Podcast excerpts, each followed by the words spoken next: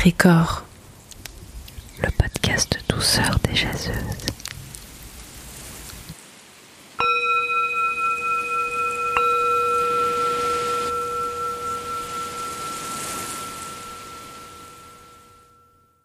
Cet épisode de Pétricor est proposé par Mathilde Leichelet. Moi, ce que j'aime dans la vie, c'est l'ASMR, l'histoire des femmes et les révolutions. Alors, pour Pétricor, j'ai eu envie de mélanger un peu tout ça et de vous proposer un peu d'ASMR, un peu d'histoire des femmes et un peu de révolution.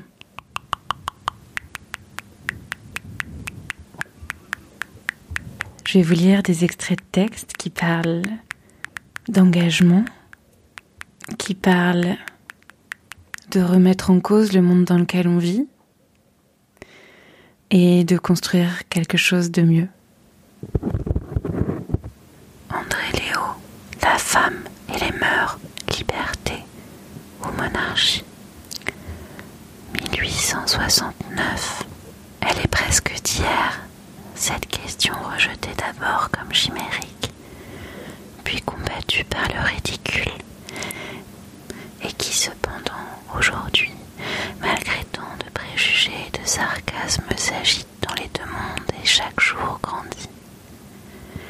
Elle est née de la Révolution française qui créa ou renouvela toutes les questions par le principe nouveau qu'elle a proclamé et où l'égalité de la femme, comme toutes les autres, est contenue. Mais l'humanité saisit rarement d'un coup le sens de ses propres découvertes. Dans cet élan passionné qui fit tomber tant de chaînes, qui reconnut l'homme dans l'esclave et fit du cerf un citoyen, la femme qui le partagea fut oubliée. On n'y songea pas.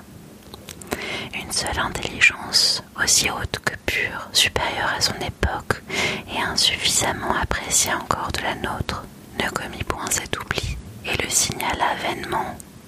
Condorcet écrivit L'habitude peut familiariser les hommes avec la violation de leurs droits naturels au point que parmi ceux qui les ont perdus, personne ne songe à les réclamer.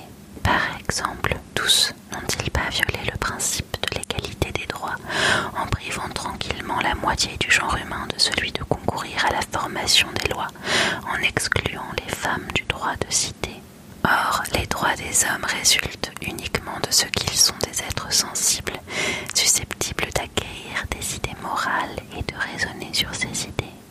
Ainsi, les femmes ayant les mêmes qualités ont nécessairement des droits égaux, où aucun individu de l'espèce humaine n'a de véritables droits, où tous ont les mêmes. Et celui qui vote contre le droit d'un autre, quelle que soit sa religion, sa couleur ou son sexe, est dès lors abjuré par les siens. Condorcet n'eut sur ce point ni disciple ni adversaire, cela parut pure philosophie, et les révolutionnaires d'alors, s'ils procédaient des philosophes, l'étaient eux-mêmes assez peu. Jamais, cependant, les femmes ne se mêlèrent plus activement à une révolution. L'un de ces grands épisodes, le voyage de Versailles qu'elles firent à elles seules, on les voit dans tous les événements, sur tous les théâtres, fêtes, émeutes, prisons, échafauds. Mais rejetées par la Révolution, elles en perdirent le sens, comme d'ailleurs la plupart des révolutionnaires eux-mêmes. 1830 fut un réveil partout, dans la littérature, dans le socialisme, dans les complots et dans les insurrections même, la femme déborde. Combattit cet élan par la raillerie. C'était bien toujours l'éternelle opposition de ce qui est contre ce qui veut être. Ce fut alors qu'on appela bas les femmes écrivains, appellation bizarre qui contient pourtant un sens vrai. C'est que la femme s'éloigne d'autant plus de la coquetterie qu'elle cultive davantage son intelligence. Ces railleries eurent une grande influence sur le développement de l'éducation des filles que la royauté constitutionnelle négligea entièrement.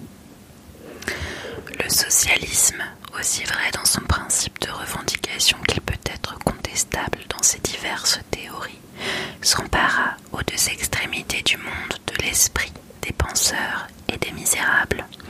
Et tout à coup, le roman et l'utopie devinrent l'expression la plus accusée du mouvement intellectuel. Les socialistes seuls, avant 48, avaient posé la question du droit de la femme. Il y eut en 48 un mouvement féminin, mais peu sensible, un club dont on se moqua, bien qu'il ne fût pas plus ridicule probablement que les autres. Les socialistes eux-mêmes étaient si peu préparés à l'invasion de la femme dans le domaine politique que la candidature de Jeanne de Rouen ne trouva dans son propre parti que de rares champions. Puis, le coup d'État le silence sur toutes les questions vitales. En 1853, cependant, parut l'histoire morale des femmes de Le Gouvet. C'était un cri généreux d'indignation contre les excès produits par la brutalité des lois et des mœurs. Il en appelait à la pitié bien plus qu'au droit, mais alors cette modération dut servir la cause, si peu comprise encore. En 1858, sur l'initiative d'un ancien Saint-Simonien, M. Arlès Dufour, esprit toujours ouvert aux idées généreuses, l'Académie de Lyon mit à l'étude les moyens d'élever le salaire des femmes à l'égal de celui des hommes et d'ouvrir aux femmes de nouvelles carrières. Il sortit de ce concours un mémoire remarquable par l'étude des faits et le sentiment du droit et publié depuis sous ce titre La femme pauvre au XIXe siècle. Il était écrit par une jeune personne pauvre et studieuse, mademoiselle Daubier. Elle ne se contenta pas de réclamer, elle voulut aussi prouver, et deux ans plus tard, la faculté des lettres de Lyon lui décernait le diplôme de bachelier S lettres. D'autres suivirent cet exemple, mademoiselle Emma Chenu entre autres, qui avait reçu les grades de bachelier et de licencié S sciences. De tels faits, sont maintenant assez fréquents et deux Françaises, une Russe et une Américaine, suivent les cours de l'école de médecine de Paris, non sans avoir vaincu, à force de courage, bien des obstacles, bien des dégoûts.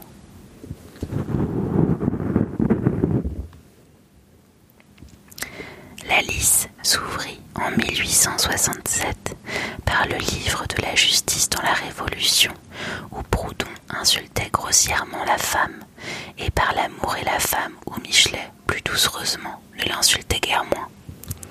Ces livres et d'autres qu'ils répétèrent, écrits par des publicistes fantasques ou des poètes trop tendres, n'étaient que des pamphlets brutaux ou des fantaisies érotiques. Ils confessèrent l'homme bien plus qu'ils ne dévoilèrent la femme. Deux réponses entre autres fort énergiques leur furent adressées. L'une intitulée Idée anti-proudhonienne, signée Juliette Lambert. L'autre, La femme affranchie, par Madame J. Déricourt, œuvre de haute polémique, où le bon sens, la logique et la raison s'expriment avec une verve pleine d'ironie. Ces deux ouvrages, qui avaient beau jeu contre les contradictions proudhoniennes, affaiblirent fortement déjà dans le monde des penseurs le prestige de l'athlète franc-comtois, mais furent peu lus du public vulgaire. Le beau livre de Madame Déricourt, tout en réfutant principalement Proudhon, frappait aussi des stocks et de tailles sur Michelet, Auguste Comte et autres détracteurs de la femme mais trop sérieux et trop élevé pour avoir un succès de curiosité et de scandale, il n'arrêta pas l'effet populaire de ces doctrines signées de non connus. En France, où l'on éprouve le besoin de briller dans la conversation sur tous les sujets, et où l'on n'a pas plus de temps qu'ailleurs pour approfondir toute chose, où l'esprit est prompt comme la parole, l'opinion est d'une impressionnabilité extrême, elle a, comme l'atmosphère, des courants impétueux et changeants. La femme devint pour beaucoup une malade, pour tous en général une inférieure. Il n'y avait d'ailleurs qu'à se laisser aller sur ce point à la tradition. On a voulu attribuer à l'influence de Michelet un adoucissement marqué des mœurs du mariage. Cela est douteux, parce qu'on a des gardes vrais et constants que vis-à-vis de ceux qu'on respecte, et qu'il n'est d'ailleurs de vraies barrières contre l'égoïsme du pouvoir que le droit acquis, réalisé, de bout dans sa force. En somme, la femme n'a gagné à la Révolution jusqu'ici que la loi sur et une protection insuffisante contre les sévices publics. Est-elle plus respectée qu'auparavant? Non. Depuis quelques années, on sent de par la force des choses qu'il faut compter avec elle son droit dont s'irrite le pouvoir de l'homme est en question. L'inquiétude et la défiance éveillée mettent de côté l'ancienne courtoisie et sans vouloir la traiter en égale, déjà on la traite en adversaire. Tous usent la raillerie surtout, mais jusqu'à ce qu'elle soit résolue, les questions restent. Les superficiels ont beau dédaigner, les gens d'esprit ont beau lancer des traits malicieux ou grossiers. Le vulgaire a beau suivre ses chefs de file, la littérature a beau mettre la situation en musique et prouver à force de points d'orgue, de vocalises et de fantaisie que la femme est une hourie, une périe, une fée, un ange, auquel tout ce qui est terrestre doit, sauf quelques points, rester étranger. Il y a la force des choses qui, malgré tout, agit, nous oblige en ces temps à de terribles inventaires et nous révèle une situation qui n'est ni superficielle, ni spirituelle, ni gracieuse, mais si l'on veut en effet, ridicule, amèrement. La France, comme il faut bien l'avouer, sur cette question comme sur d'autres, la France qui donna l'élan, sommeil, tandis que partout ailleurs, les femmes qui sentent le besoin de se relever elles-mêmes d'un trop long abaissement réclament le droit de vote comme l'instrument d'action le plus naturel et le plus simple, qui, du premier coup, remet leur cause en leurs propres mains. La France conserve sur ce point un préjugé d'autant plus obstiné qu'il est moins justifiable. La Révolution française et la Déclaration du droit humain, c'est donc renier la Révolution et remonter le courant qui nous guide à de nouvelles destinées que de disputer à la femme son indépendance.